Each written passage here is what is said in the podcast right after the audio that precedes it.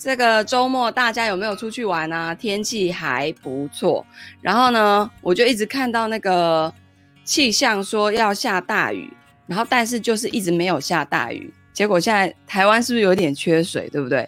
呃，就希望那个 可以赶快下一点大雨，不然冬天缺水也很麻烦。好，所以呢，这个礼拜六，这个我的精灵理财 VIP 呢，有办了一场线下聚会，然后我们玩了一场这个财富流的活动哦。我发现那个桌游实在是太好玩了，如果同学有这个机会的话，你们可以去参加。那或许。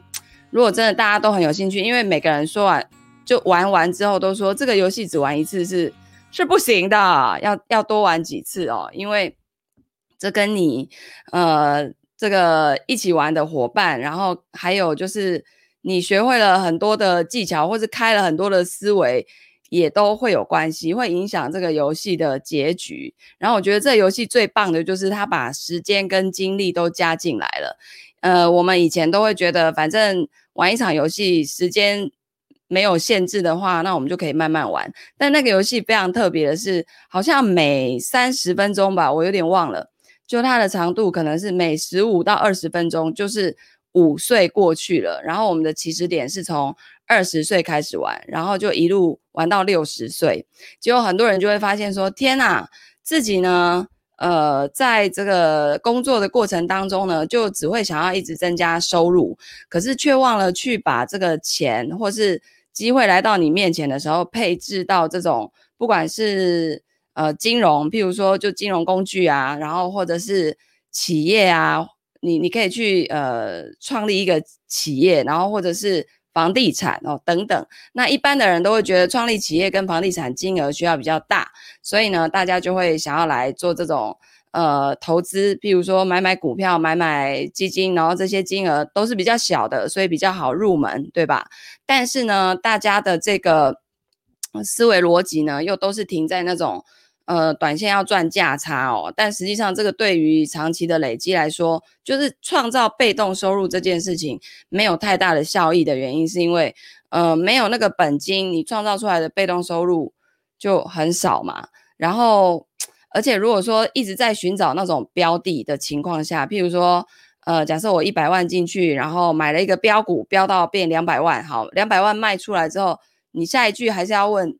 那接下来要买什么，对不对？就是这个东西，感觉就是一个一个一无限轮回循环的东西，然后你就会一直觉得说，这样的模式到底什么时候才能结束？然后大家都是呃，我觉得玩那个游戏的时候有一个很有趣的现象，就是它经过某一个，比如说你筛骰子，然后你经过某一个格子的时候是可以领薪水。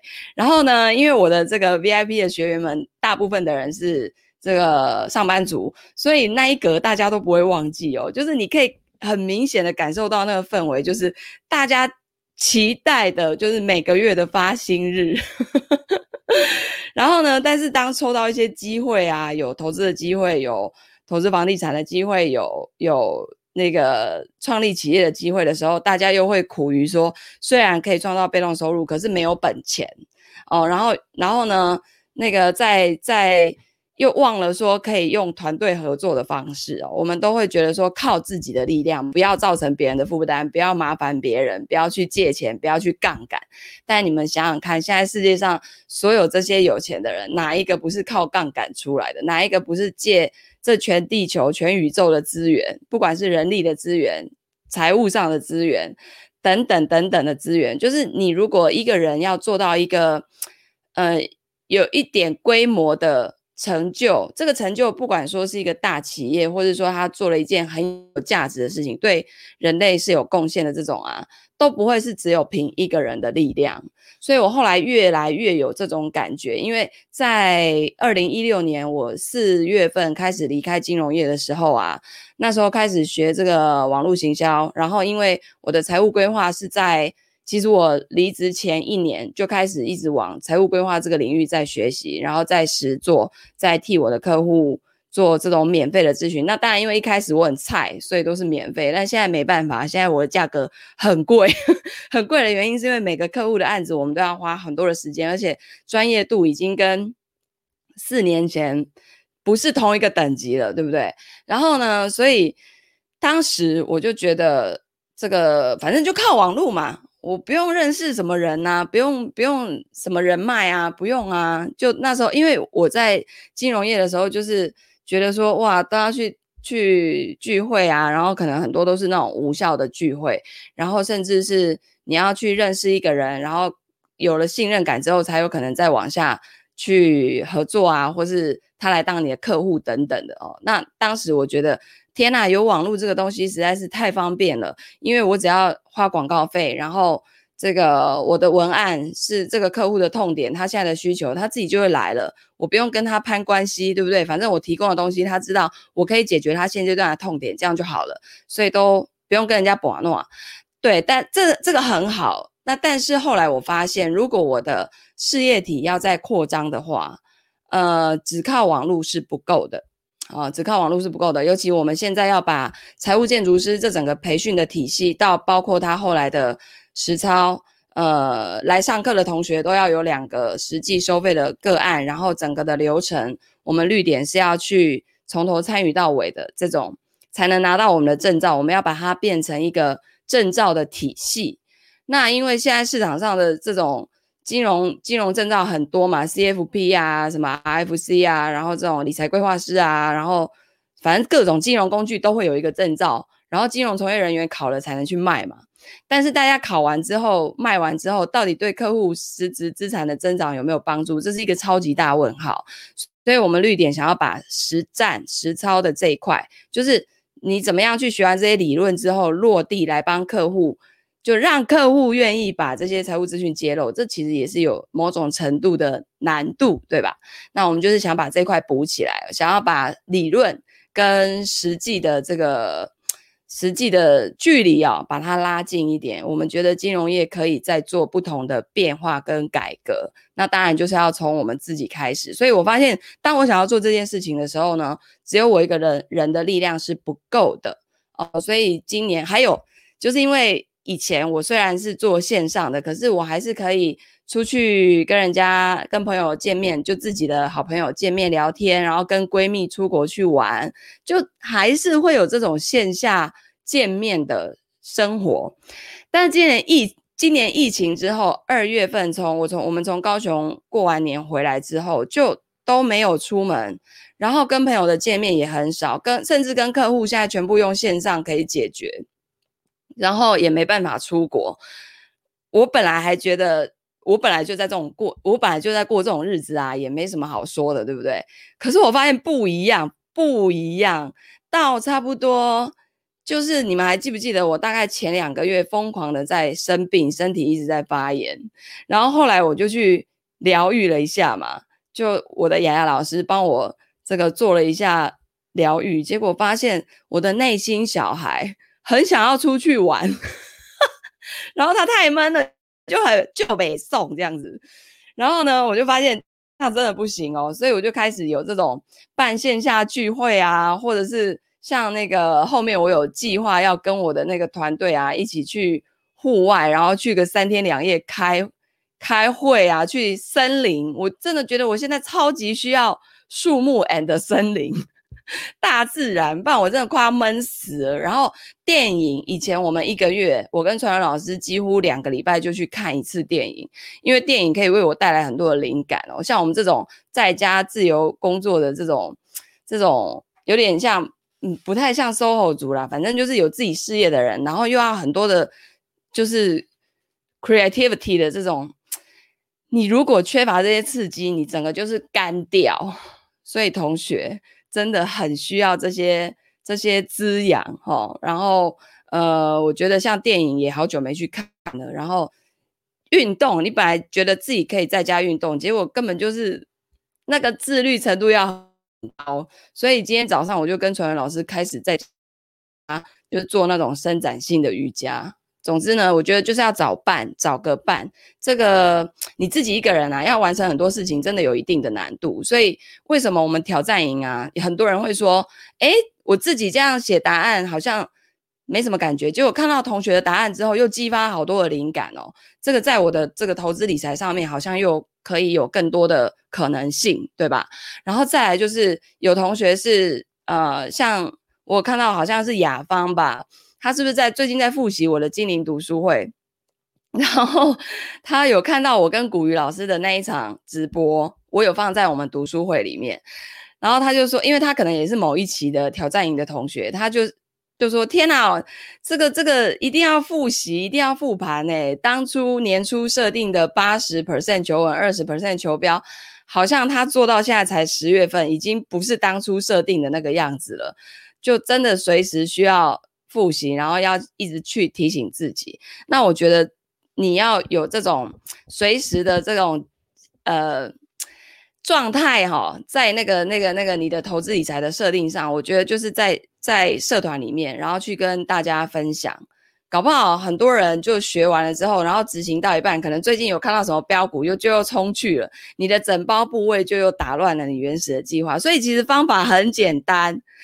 难就难在你怎么坚持下去，这是最难的。那我跟传伦老师是因为在这个市场上太久了，我们看太多了，而且也吃过亏了，我们已经就是麻痹了。而且我们知道说怎么做，对我们家现在才是最适合、最好的方法。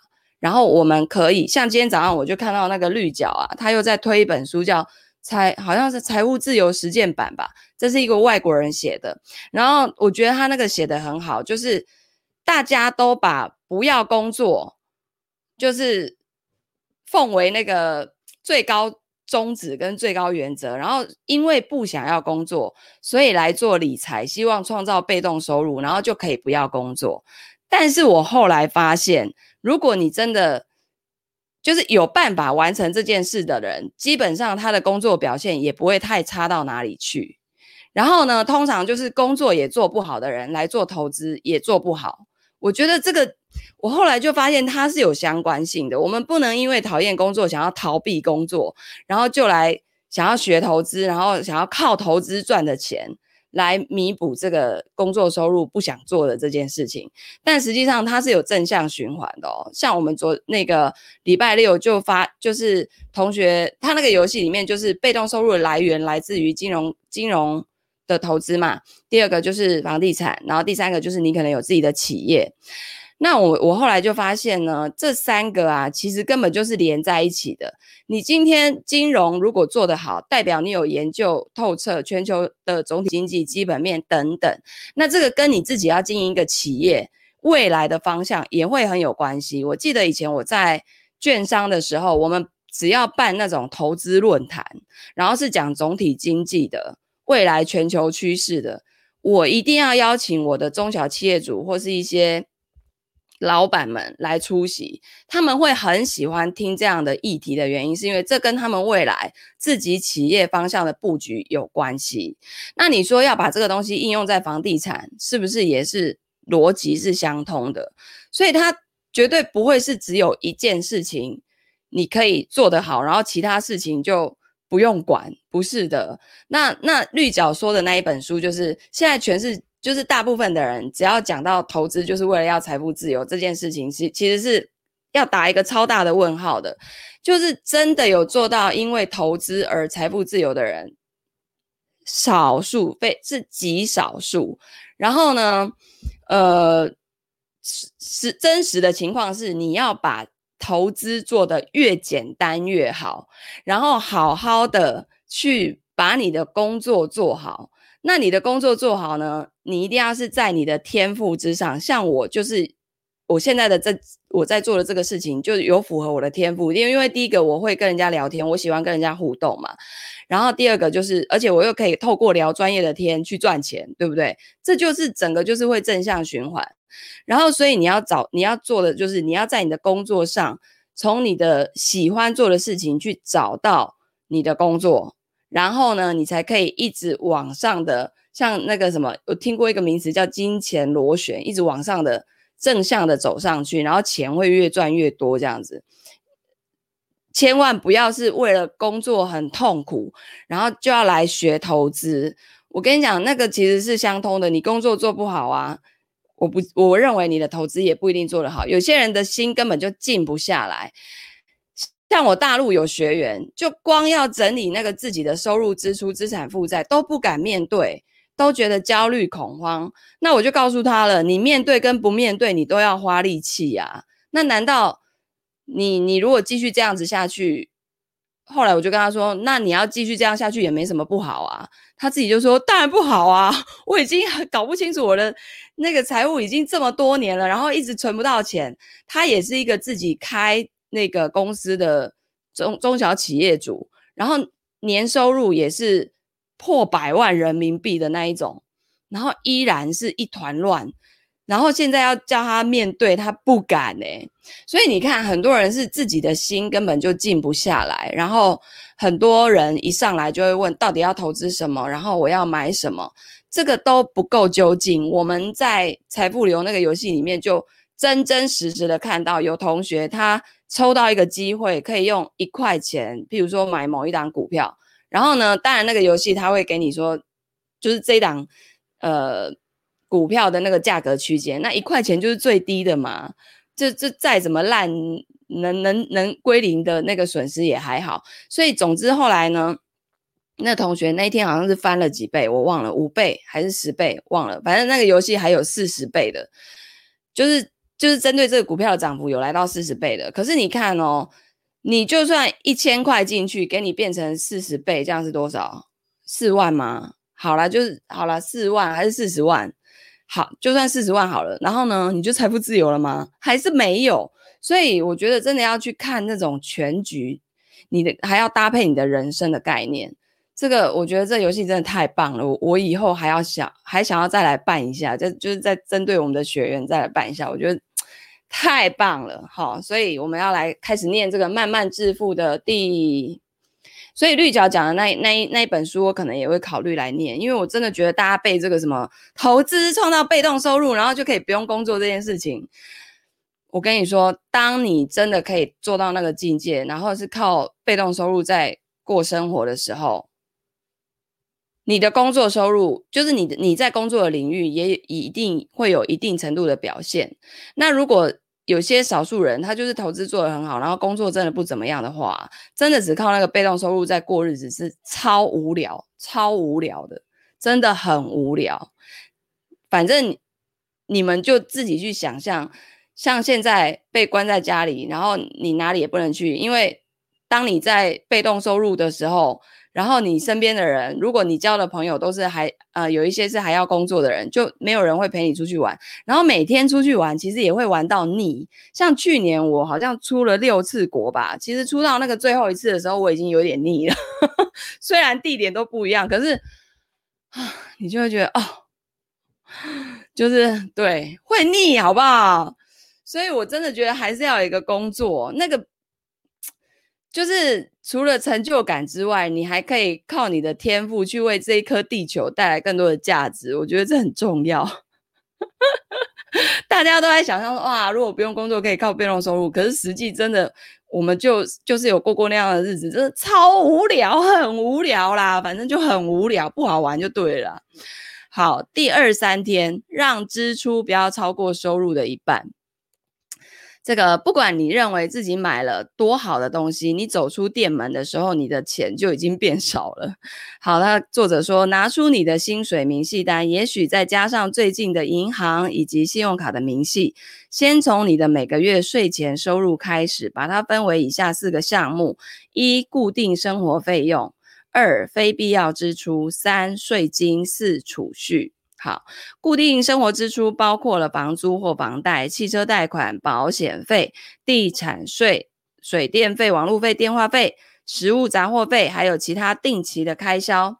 哦，如果你还记得的话，第十七天的时候有算过这个数字。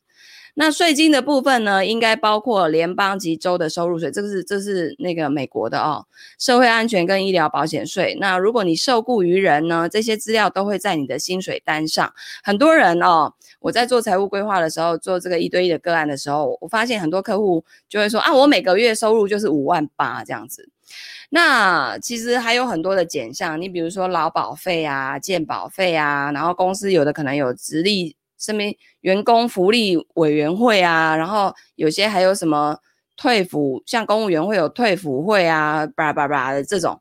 那你们应该要看的是自己实际在扣完这些下呃费用之后之前的那个收入是多少，那些也是你的钱呐、好不好？只是说被先分配去，有的去缴一点税，有的去缴这个劳保费什么什么。我觉得对于这些费用，大家都还是要有概念，好不好？好，那储蓄的部分呢，列入你每个月放进退休计划里的钱，那这个资料也也应该在薪水单里面。其实，在薪水单里面都会有这些减项。哦，包括那个，譬如说劳退，你自己有多提六趴的那个也都会出现。可是很多人都忘记要去看这些减项哦。那另外呢，你每个月所存的钱当然也算在内。然后现在呢，用你的这个每个月税前的收入减去固定生活开销、每个月储蓄还有税金，你得到什么结果呢？这个结果就应该是你的非必要支出，例如外食、音乐会、嗜好、度假。那你的财务安排达到平衡了吗？你应该专注于两组的数字上面哦。在理想的状态下，你的固定支出应该不要大过于收入的百分之五十。此外呢，除非你将来会有来自雇主的养老金或退休金，你应该每个月挪出收入的百分之十二作为退休的准备金。如果呢，你还有其他的目标，例如说设置应急基金，或者是为孩子储蓄大学费用，你的存款数额应该还要更高才对。那钱存的不够多的话，哈，是不是有太多的这个非必要支出？然后呢，呃。最可能的状况是，由于你的固定开销太高了，你也许可以透过提高保险的自付额，选择比较便宜的有线电视的配套，去杂货店跟超市买东西的时候更谨慎，这种方式来东省一点西省一点，用来降低固定的这些开销。那对于大多数的美国人而言啊，两样最大的花费就是房子跟车。如果你的固定支出超过收入的百分之五十，也就是你赚五十块进来，然后有一半以上都花在这些固定支出上呢，你就要考虑采取比较积极的方法来降低房子或是车子的费用了哈。所以呢，这里就有三个检查点：一，我的固定生活开销不大于税前收入的百分之五十；二，我已经把税前收入的百分之十二移作退休基金；三，我还为了其他的目的存了额外的钱。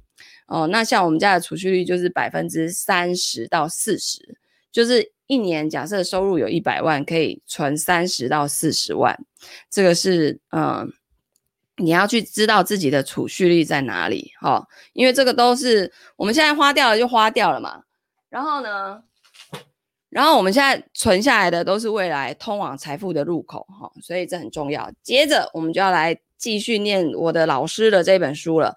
凡事皆有出路。对了，这个女生是我的这个老师哦，我参加她的商学院，她人真的很好，很喜欢她。好，接下来呢？诶，爸比，什么东西？接下来，爸比，什么东西？哦，好，为什么信念啊？第三章讲到信念的问题哦。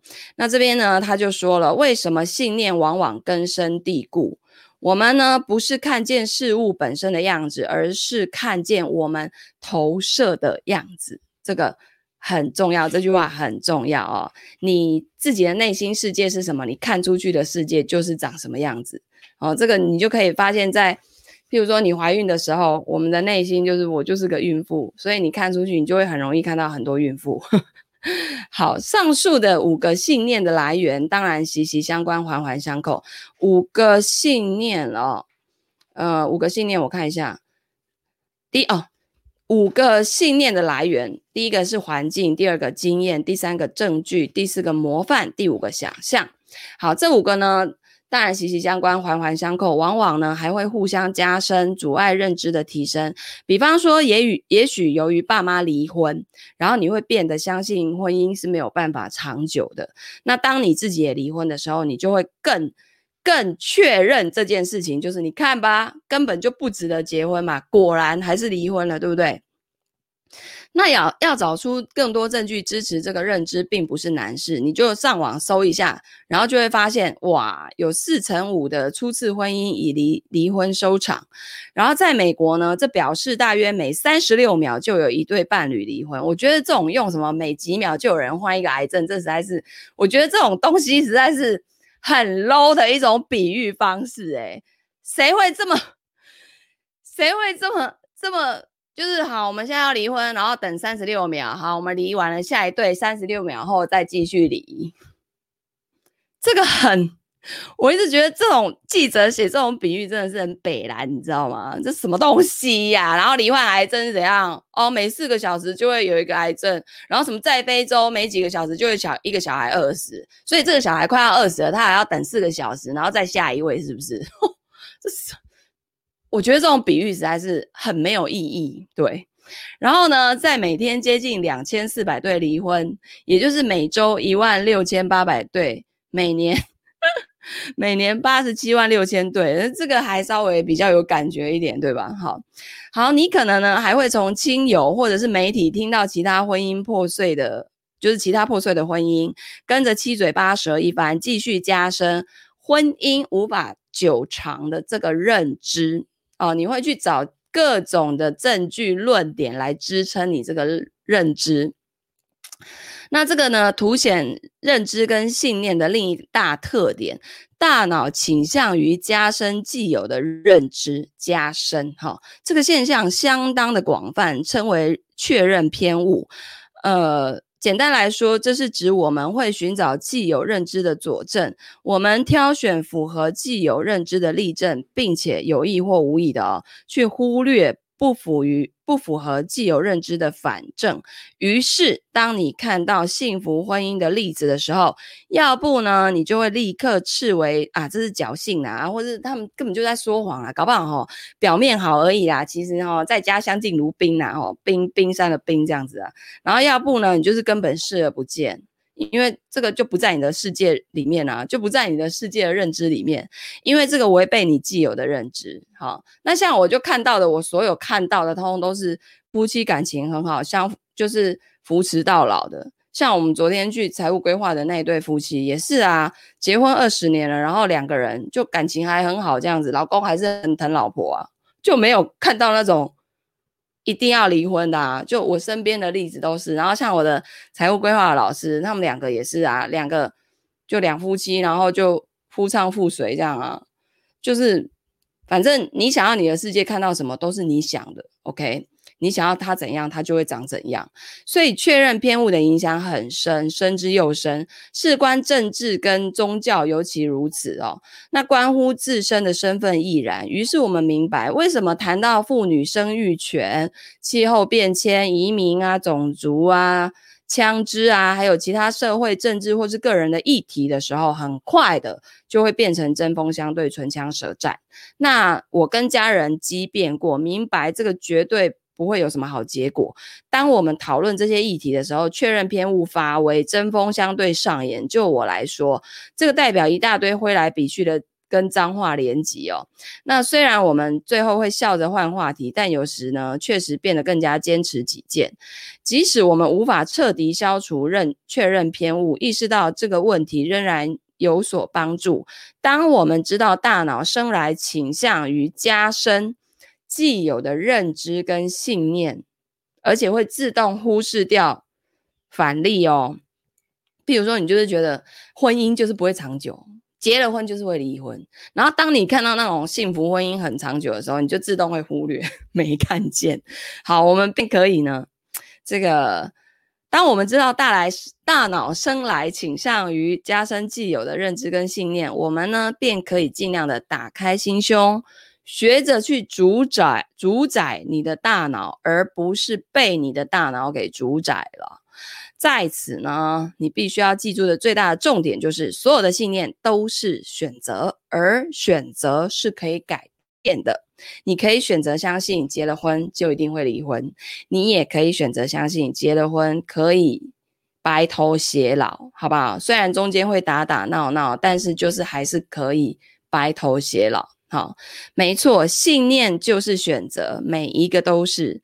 那所有的信念呢，都是我们有意或无意间形成的。所以呢，造成我们痛苦的信念，当然可以革除，可以放手，可以甩开。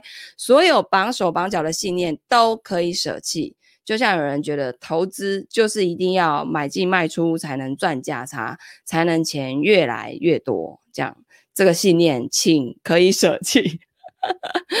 最棒的是，这不会太困难，只需要留意、渴望，然后练习，仔细的去看你的信念，那你就会明白，那只不过就是一个想法罢了哦。只是你先前决定这样认认为跟相信如此而已啊。信念呢，并不是用铁链拴在心上的，用大锁锁在心头，而是如同其他的想法，你是可以决定甩开的。你本来就有能耐改头换面，挥别消极负面的心态，主动的开创你的命运哦。如果你不喜欢你先前的哪一个选择，或者是你无意间就接收到了这些信念，那你就重选嘛。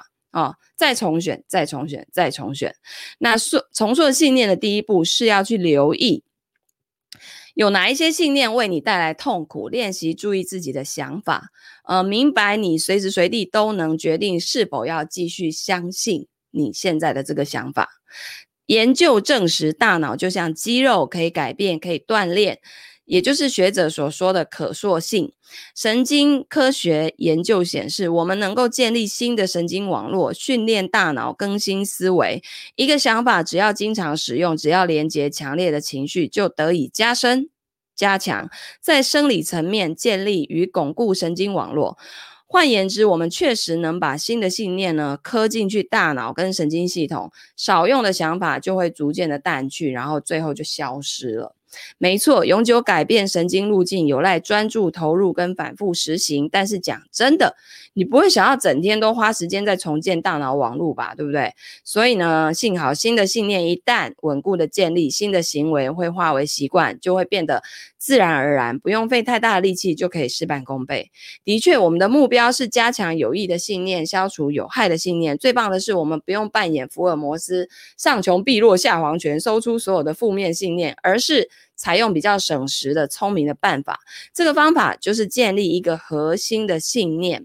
那这个呢，就像一把主钥匙，打开、打得开意识城堡里面的每一扇门，也像是按下电灯的开关，瞬间点亮整片无限的潜能。如果你还没猜到的话，那其实这本书整个目标就是启发你采取一个强而有力的关键信念，就是这本书名叫做“凡事皆有出路”。就是天无绝人之路的意思啊，凡事都会有出路的。那就像推倒第一张骨牌，这个信念会从认知层面引发连锁反应，扩展其他可能性。你只要拥抱这个信念，不接受概，不只接受概念，还付诸实现，那么世界上呢，就再也没有任何事物能够绊住你的脚步了。现在就来重建你的大脑回路哦，记得这个重复是促进。神经可塑性的关键，好的，然后呢，这个我们接下来呢就要来大声的念出下面这一行字，觉得白痴的话最好就是凡事皆有出路。然后他说很好，再大声念出来，至少念五次，每一次要更有劲、更热烈、更激动。然后你看，你没有看到吗？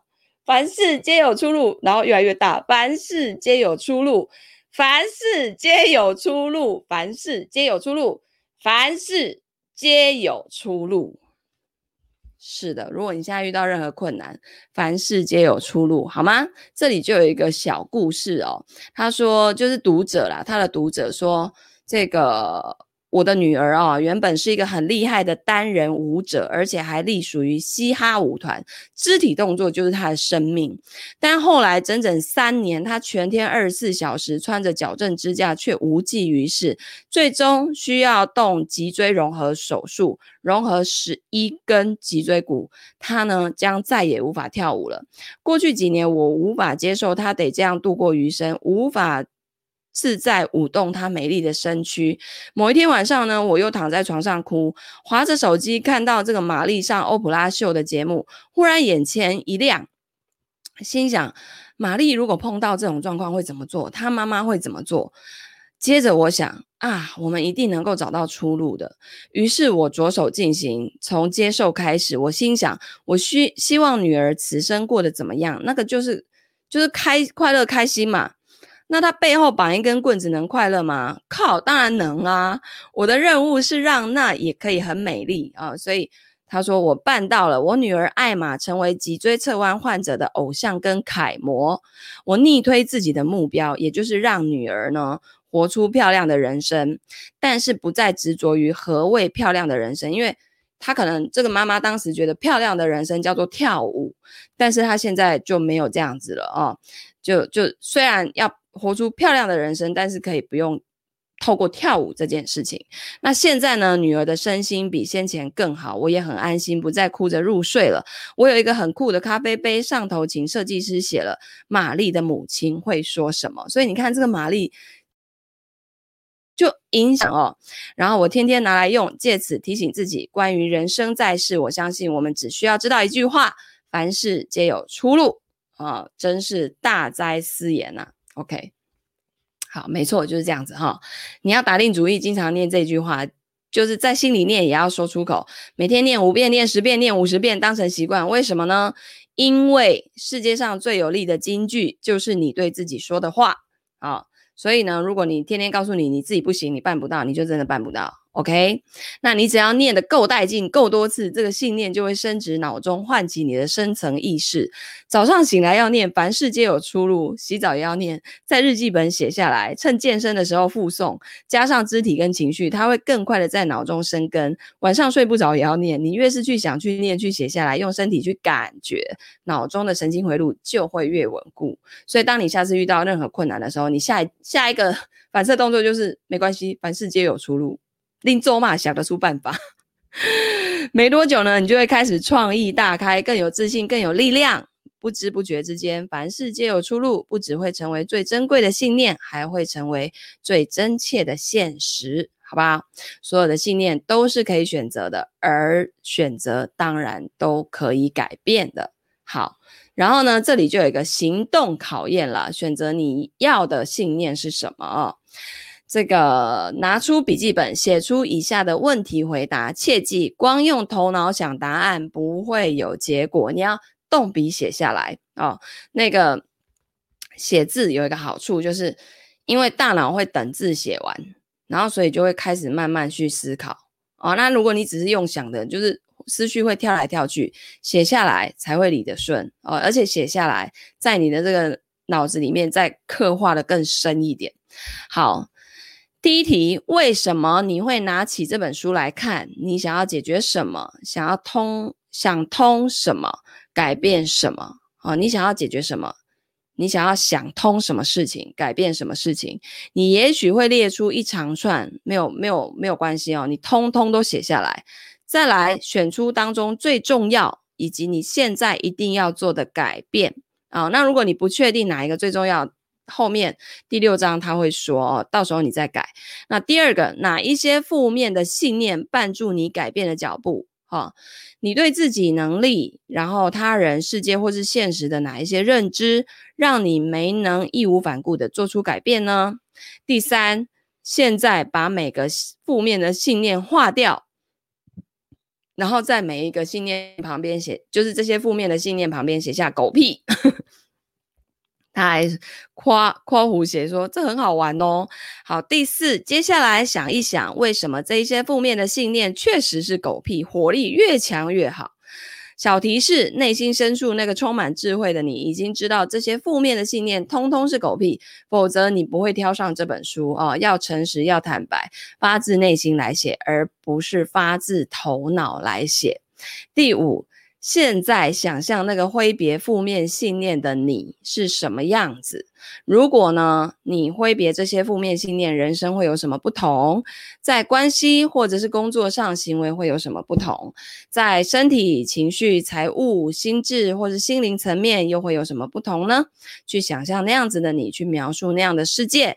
第六，设计一个有创意的好玩计划，加深凡事皆有出路的这个信念。切记哦，重复进行与强烈情绪是关键的所在。也许你想要在接下来的九十天的每一个早上，在日记本写下这句话二十遍。也许呢，你可以把“凡事皆有出路”这句话设为手机的桌布。也许你可以在洗碗或是折衣服的时候念出来，在练深蹲的时候大声的讲出口。形式越多样越好，包括念诵、手写、图案、语音、肢体动作等等。关键呢，就是要反复进行。所以他在他那个 Mary for 呃 Maryfolio.com，然后 slash。斜线 EIF 这个网址上面有更多的点子跟资源。好，我们今天进入第四章，消除借口。最糟的谎言是对自己说的谎言。不要同情自己，同情自己是下等人干的事。哦，这句话是村上春树说的哦。好，你有想过这样的早上？这样，你有过这样的早上吗？也就是前一个晚上就寝的时候，你满心想着要早起、要健身、要冥想、要写东西、要成为心目中最积极进取的你。现在手机在枕头旁边震动了，响了。不要啊！天那么黑，又那么冷，继续睡觉对身体会比较好吧？对不对？多眯五分钟就好了。五分钟过后呢？好吧，再十分钟好了。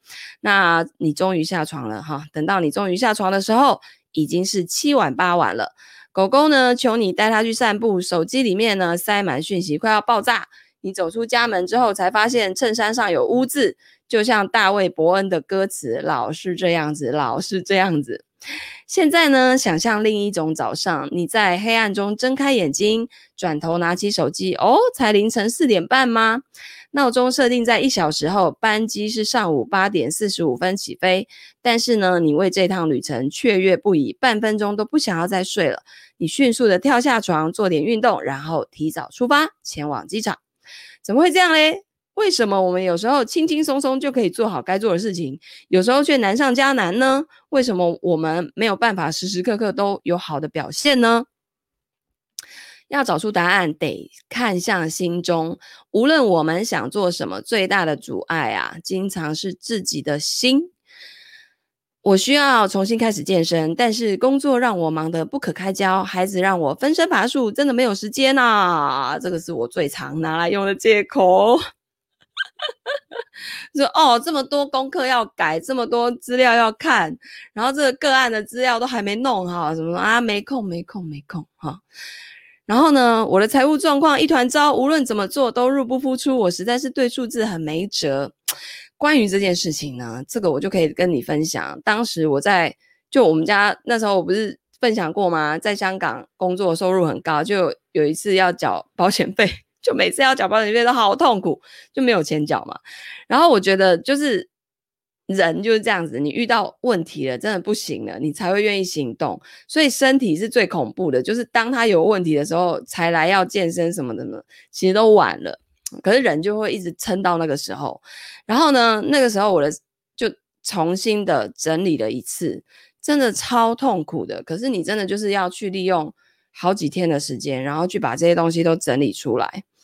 但是你做过一次整理之后，你之后年度要再检视的时候就很顺利，就就是一次比一次快啊、哦！所以真的就是动起来，运动也是嘛。哦，对，好，我我会好好告诉自己要运动。昨天人家我们财务规划那个客户，他先生两年好像瘦了二十，我有没有记错？二十公斤，对，反正也是靠运动，然后就是跑步啊，骑脚踏车这样子。真的，他说一个礼拜撑过去就撑过去了。你那个起床的那一刹那，前一个礼拜可能很痛苦，但是后面撑过去就撑过去了。但是我现在还遇到一个问题，就是我必须要早睡，不然没有办法早起，都太晚睡了，哎，真是的。好，然后呢，接下来我真的很想上设计课，那门课会是助我转行的敲门砖，可是学费太贵了，我负担不了。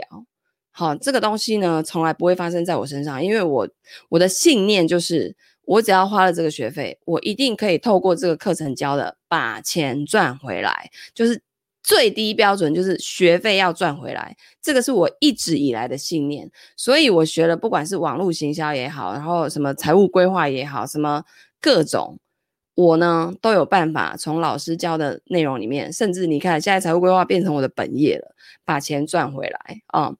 那我希望遇到好对象，可是我没空约会，而且我年纪太大了，好像好对象都已经被其他人挑走了，是吧？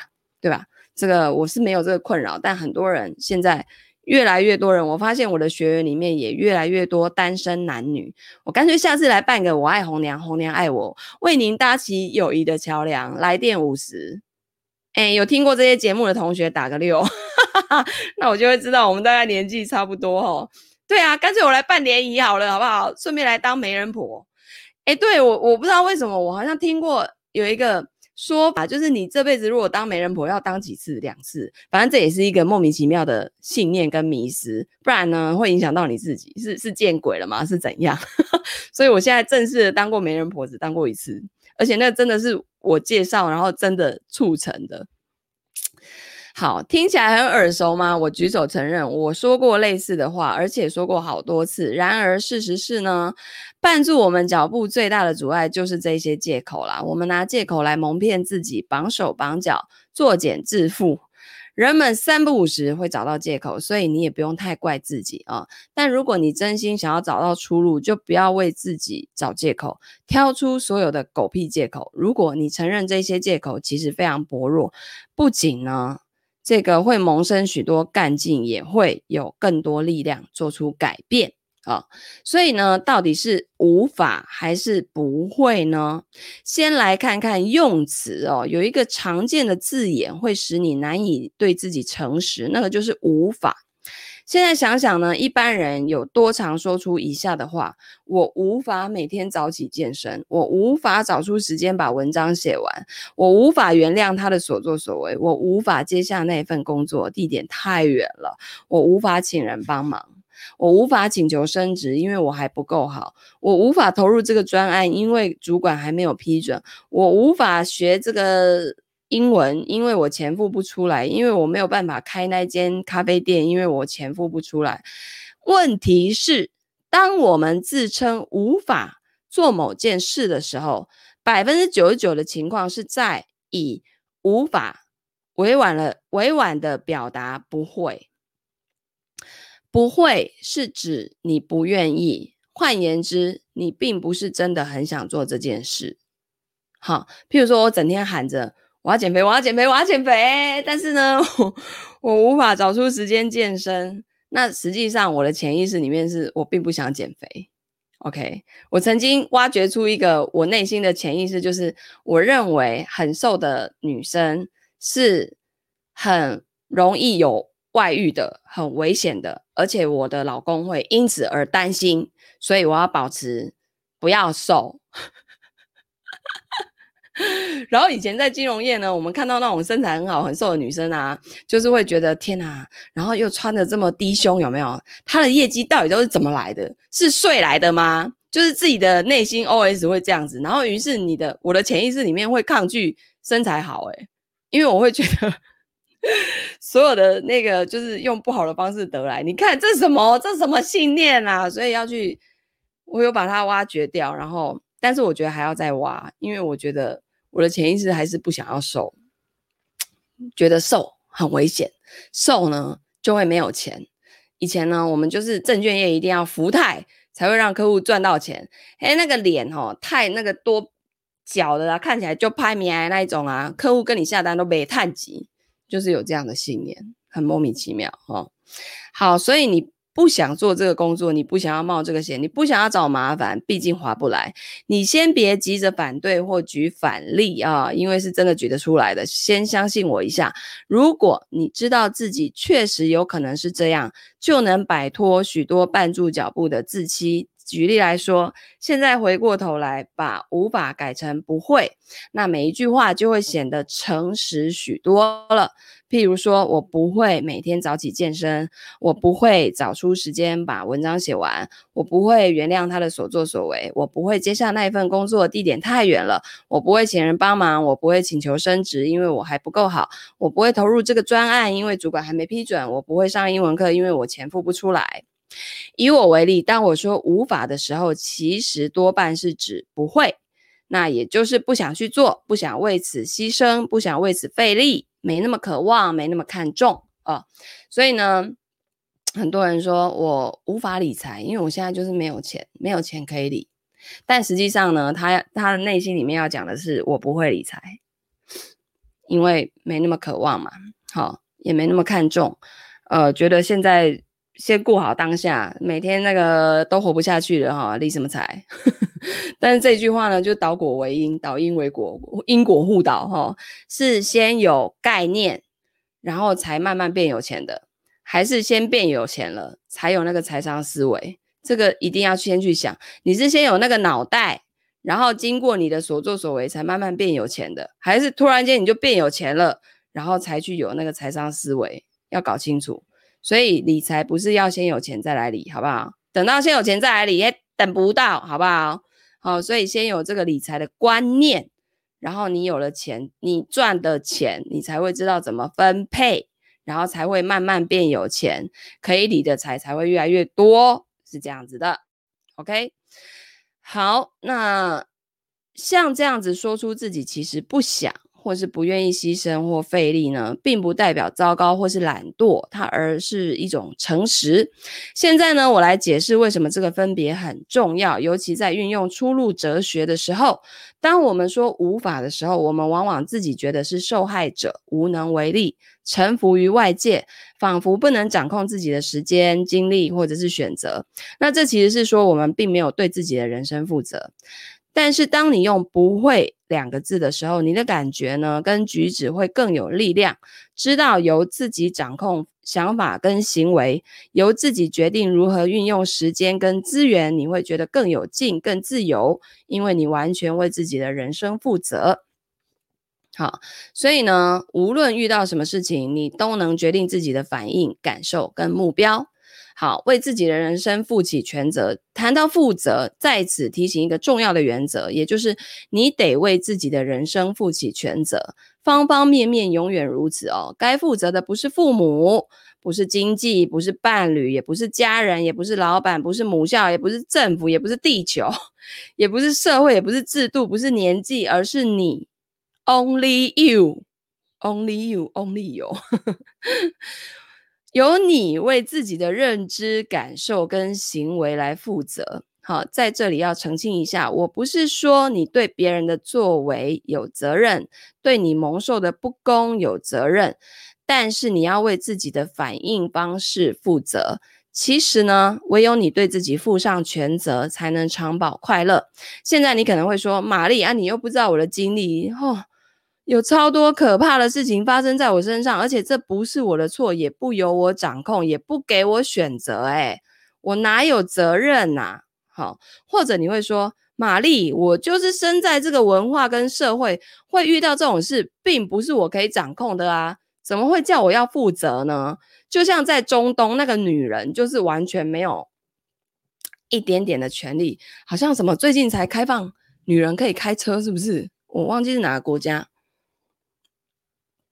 然后一定要全身包紧紧，那个头要盖到只剩下眼睛的那一种，我都觉得哈，我这个灵魂如果去出生在那个地方，大概已经被浸猪笼游街示众了吧，所以我才会在自由的台湾，对吧？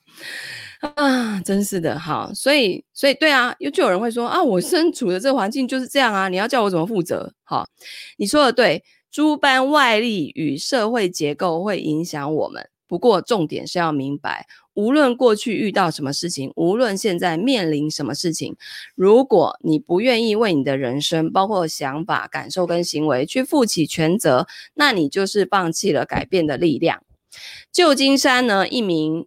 叫做 Tiffany 的心理治疗师写信跟我说，像我们这种人啊，出身微寒，数代面临社会压迫，很容易活在深沉的绝望之中。我父亲呢是穷苦的非裔美国人，我也继承了那一份无望，无论你怎么做，都会被欺凌，都会被剥夺，被剥夺。纵使你挺身反抗，土地跟家庭却受尽蹂躏。在许多细微的层面，这种心理呢，使我的努力付诸流水。我着手做某一件事情，遭遇阻碍，陷入悲伤，不明白我其实能找到出路，确实有能耐，能耐把事做好。玛丽，这是你教我的。许多年来，我挣扎浮沉，不知道如何向前迈进。但你说的这句话改变了我的人生。凡事皆有出路。在此澄清哦，负责不是指对不公不义来保持沉默，不是指责怪自己，不是指折磨自己，也不是指感到羞愤，也不是指常常怀着。愧疚啊，为人生负起全责的意思是要明白，无论遇到什么事情，你都能决定自己的反应，决定自己的感受与目标。你能不能想象，如果马拉拉自认年纪不够、资历不够、能力不够，无法为女孩的受教权而战，那会如何呢？别忘了，马拉拉捍卫女生上学权利的时候，她年仅十一岁。他被巴基斯坦武装塔利班分子开枪暗杀，击中头部的时候，年仅十五岁啊！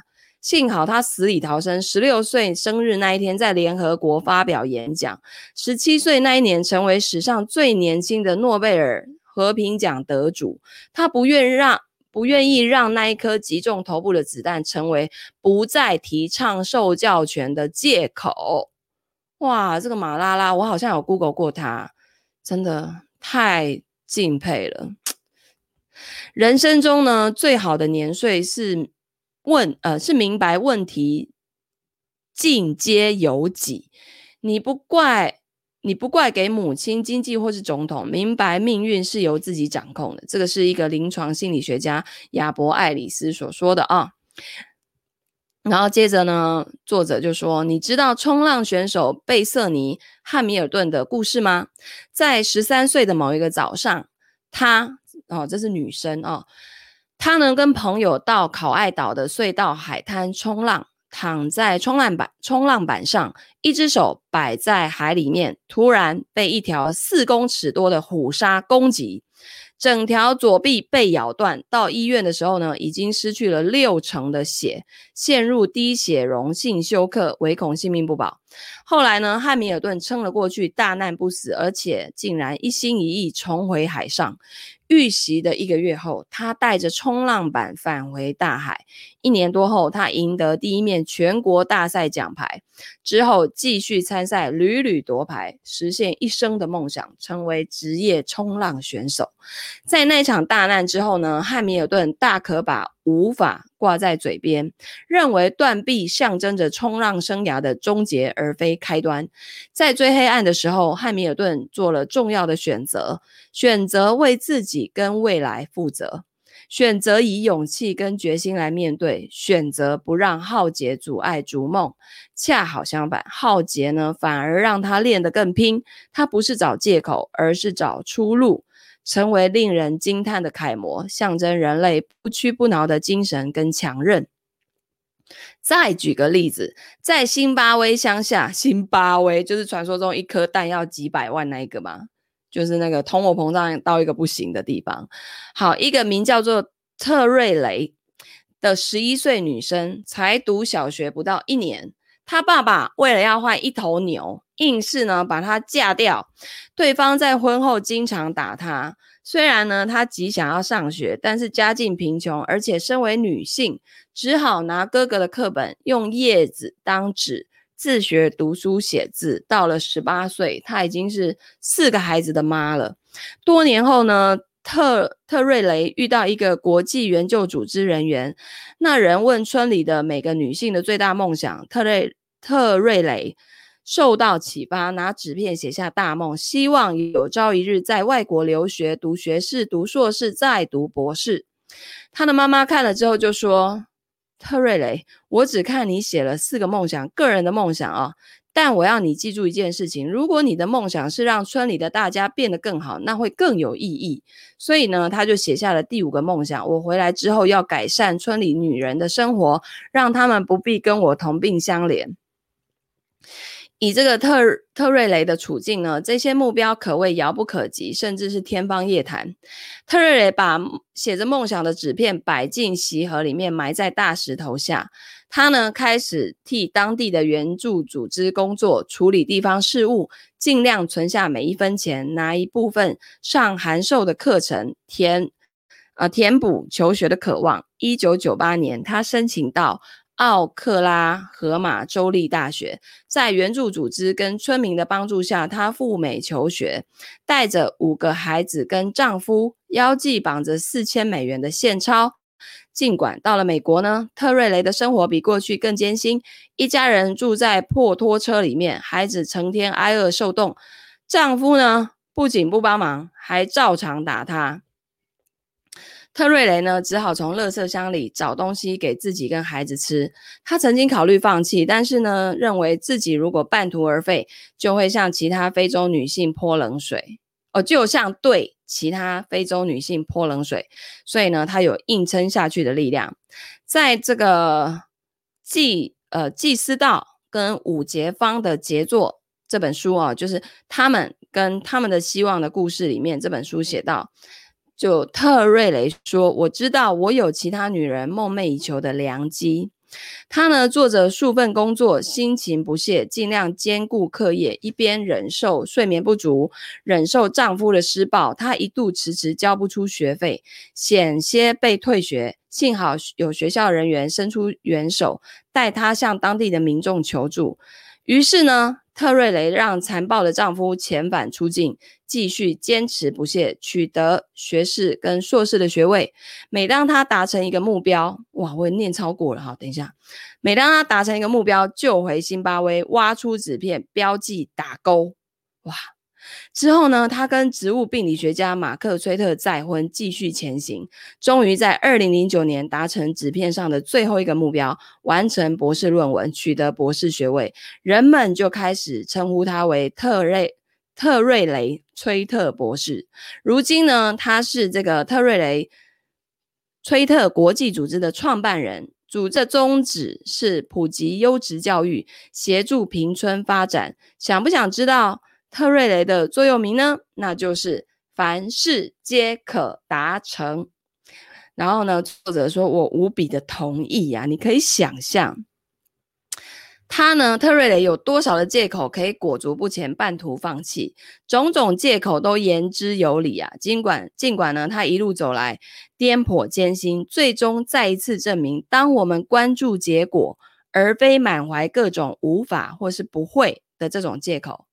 那么前方将有无限可能，OK？好的，所以呢，今天我们读书就读到这里。如果呢，你想要每天进步一点点，读书带来大改变，欢迎你把这个读书会按赞、分享、转发给你朋友。喜欢读自我成长、喜欢读财经书籍的朋友，那我们就明天见啦，拜拜。